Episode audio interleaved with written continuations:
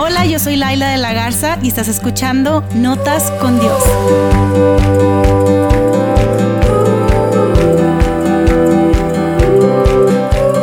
En el 2015 nos mudamos a esta casa en la que estamos actualmente. Mi casa es su casa. Cuando quieran visitar, aquí tienen su casa. Pero me acuerdo que en el 2015 llegamos mi esposo y yo aquí a esta casa en la que estamos. Y ya sabes, como teníamos un año de casados apenas y no, la emoción de estar en una casa nueva, en nuestra casa y por fin decidir qué color vamos a pintar la casa. Oye, de qué color va a estar afuera, de qué color va a estar adentro. Y me acuerdo que muy emocionados eh, fuimos a esta tienda Home Depot en donde eh, fuimos al departamento de pintura, empezamos a ver todos los diferentes colores que existen y nos estábamos inclinando por colores claritos. Yo soy muy como de los colores grises, blanco, así como medio minimalista. Eh, entonces, bueno, yo le dije, mira, ¿qué tal si fuera blanco? Y él, sí, el color que tú quieras, ¿no? Sí, por dentro como grisecitos, gris claro, este, hacemos alguna combinación de blanco con gris claro, con un gris más oscuro o un azul, cosas así, ¿no? Pero afuera yo quería un color blanco, un color claro. Pero no sabía que existían tantas tonalidades del color blanco hasta que agarré los folletos de Home Depot eh, y me sorprendí con todos los nombres que le ponen a los distintos tonos de un mismo color. Blanco. Ahí les va.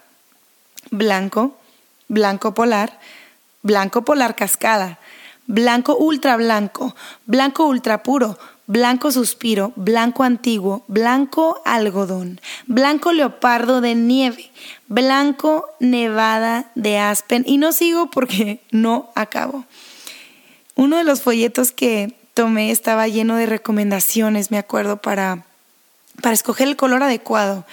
Y, y mencionaba ahí que debíamos de tomar la muestra del color ya saben, estos, estas hojitas que dan con los cuadritos de diferentes tonos y el nombre del color.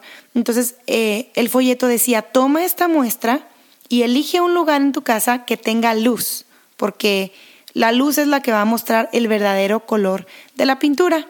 Y bueno, yo creo que dejé de leer el resto inmediatamente después de eso pensando, ah, eso está muy fácil. Ingenuamente yo dije, no hombre, yo soy más experta para elegir el color para mi propia casa que el mismísimo experto que escribió el folleto. Y, yo como si no lo hubiera leído, comencé a hacer mis pruebas en el lugar eh, que yo elegí un lugar sin luz natural y yo todavía haciéndome sombra con mi propio cuerpo, oscureciendo mi toma de decisión al tomar un pedacito de muestra y pegarla contra la pared en donde no había luz. Y, realmente no pude ver la diferencia entre un color y otro. Y, y no fue sino hasta que subí las escaleras con las muestras en mi mano que me topé con, con la ventana que estaba subiendo en, mis escaleras y me topé con esa luz que dejaba entrar la ventana y, vi las muestras en mis manos y me di cuenta de sus verdaderos tonos, de sus colores reales. Los puse contra la pared y los pude ver, los pude realmente ver. Y esto me recordó eh, que hay un texto que escribió Mateo y que está registrado en la Biblia que habla, que habla sobre la importancia de la luz y ahora lo entiendo mejor que nunca. La versión de la Biblia que les voy a leer eh, está en, bueno, se los voy a leer en español, pero es una versión que está en inglés que se llama The Message que a mí me encanta. Si a ti te gusta leer en inglés, te súper recomiendo buscar la versión The Message. Eh, la escribió Eugene Peterson, años estuvo haciendo esta versión de la Biblia que para mí es una de mis favoritas y en este caso le da un giro divertido a este tan conocido versículo eh, en Mateo 5. Mateo 5, 14. Dice, aquí hay otra forma de decirlo. Estás aquí para hacer luz, sacando los colores de Dios en este mundo. Dios no es un secreto que guardar, lo vamos a hacer público, tan público como una ciudad en una montaña. Wow, me encanta. Estás aquí para ser luz, sacando los colores de Dios en este mundo. Y mira, el que dijo esto fue Jesús. Mateo lo registró, Mateo lo escribió, pero es Jesús hablando. De hecho, em, al principio de Mateo 5, Jesús acaba de decirle a una multitud que ellos eran bienaventurados, que ellos eran bendecidos, que ellos eran dichosos, aun y cuando las cosas no fueran como quisieran. Tú seguramente has escuchado el famoso sermón del monte en donde Jesús en un monte le dice a una multitud, oye, tú eres eh, dichoso cuando te suceda esto, tú eres dichoso cuando llores, tú eres dichoso cuando te persigan, tú eres dichoso cuando las cosas no sean como tú quieras. Y después, eh, en Mateo 5:13, comienza diciéndoles no qué van a hacer ahora que son dichosos, sino más bien cuál es su uso, cuál es su propósito, para qué sirven. Y les habla de que son luz y sal en la tierra. Y eso nos dice a nosotros hoy. Tú y yo somos la sal y la luz de esta tierra. Tú y yo tenemos el poder dado por el Espíritu de Dios para hacer una diferencia internamente y externamente en la vida de alguien más. Tú y yo somos la luz que muestra los colores divinos a este mundo que, que cree ver a color, pero que sin Dios realmente está viviendo solamente en blanco y negro. Tú y yo podemos ser esos distintos tonos cálidos que se necesita cuando, cuando alguien necesita un abrazo. Tú y yo podemos ser esos tonos cálidos o, o una sonrisa genuina. Tú y yo podemos ser ese tono verdoso que declara vida cuando alguien está pasando por enfermedad, por muerte, por cadenas que los están atando algo que están viviendo. Tú y yo podemos ser ese tono verdoso que declara vida sobre, sobre ellos. O, o tú y yo podemos ponerle esos detalles frescos, esos azules que le dan un nuevo aire al corazón. Lo curioso de la luz es que alguien hoy necesita conocer los colores celestiales a través de tu vida y no lo harán a menos de que tú te acerques a la ventana, a la fuente de luz y te pongas a brillar su luz. Hay muchas personas que, que necesitan conocer esos colores celestiales que solamente Dios puede dar y no lo van a hacer a menos de que tú mismo te acerques a la ventana, te acerques a Jesús, te acerques a la fuente de luz. Porque todo empieza Conmigo todo empieza contigo. Porque tus elecciones importan, porque tu voz importa, tu don importa, tu presencia importa, tu personalidad importa. Tu historia importa, tus heridas importan, tus cicatrices importan, porque Dios puede y quiere usar tu vida y tu historia. Tú eres la luz del mundo. Y mira, siendo prácticos, la verdadera luz del mundo es Jesús. Pero cuando tú y yo podemos reflejar a Jesús, tú y yo somos esa luz del mundo. Somos la luz del mundo porque reflejamos a Jesús. Ese es el punto. Es un reflejo de esa luz que verdaderamente quita toda la oscuridad. No es un mírame a mí, mírame a mí, pónganme el foco a mí, ya sabes, el spotlight. No, no, no. Es estoy en una misión. Y mi misión es, yo conozco a quien quita la oscuridad, yo conozco a quien sana, yo conozco a quien salva. Él es la luz, voltealo a ver a Él. Nuestra misión en esta vida es ser luz para, para ir ahí, a ese lugar en donde hay oscuridad, para traer luz, para apuntarlos a Jesús, a esa luz verdadera, a esa luz eterna.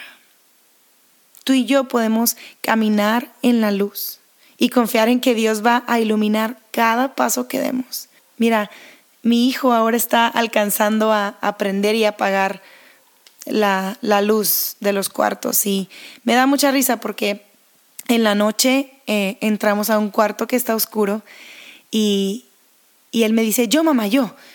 Bueno, realmente dice tú, tú, tú, porque como yo le digo tú, él piensa que, que él es tú. X, después les explico el procesamiento mental de mi hijo, pero él dice tú, tú, tú, o sea, él. y, y, le ayudo a que él pueda prender la luz. Entonces me ve cuando prende la luz y me dice, ahí está mamá, ahí está mamá.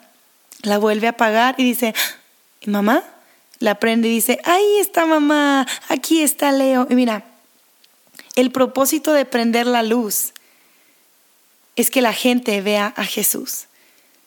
El propósito de que tú y yo prendamos la luz y usemos la luz y seamos luz es que la gente vea a Jesús. Me encanta cuando Leo prende la luz y me ve a mí porque es como, mamá, te veo, te veo. Y yo quiero ser luz en este mundo. Yo quiero prender la luz de Jesús en mí para que otras personas puedan, así como Leo se sorprende cuando me ve, que la gente pueda sorprenderse cuando se topa con Jesús, con la persona de Jesús, que la gente pueda decir, lo veo, Ahora lo veo. El propósito de encender la luz es poder ver a los ojos a alguien, es poder decirle a la gente también, tú y yo poder decirle a la gente a los ojos, oye, te veo, te escucho, estoy contigo. Así es como somos luz.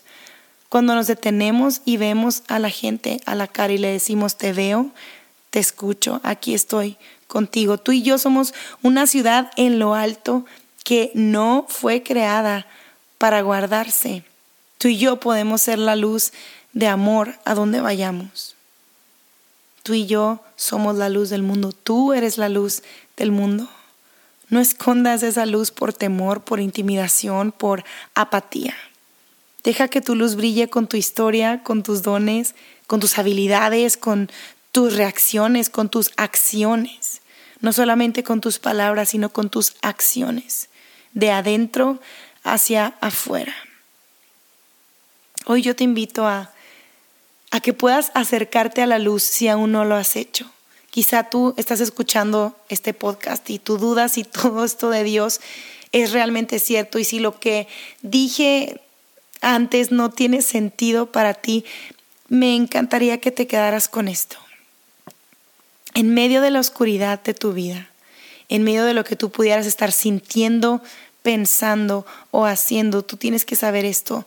Dios, el Dios del universo, se hizo hombre. Vino aquí a esta tierra para alumbrar en nuestra oscuridad, para alumbrarnos, para mostrarnos el camino hacia el Padre Celestial. Jesús vino aquí a esta tierra para ser la luz del mundo y para invitarnos a nosotros a ser parte de su movimiento para alumbrar a más personas, para que se acerquen a Dios. Quizá tú estás dudando si realmente mereces el amor de Dios o no, porque dudas que Dios te pueda amar después de lo que, no sé, de lo que has experimentado, de lo que has vivido, de lo que te han hecho, de lo que has visto en el mundo. Pero tienes que saber que Dios quiere alumbrar tu vida hoy, que Dios quiere alumbrar tu corazón hoy, que Él te ama sin medida, te ama con un amor que no se acaba, que no se rinde. Dios quiere brillar una luz en ti.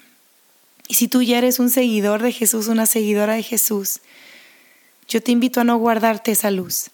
Yo te invito a que decidas brillar la luz de Jesús con tu vida.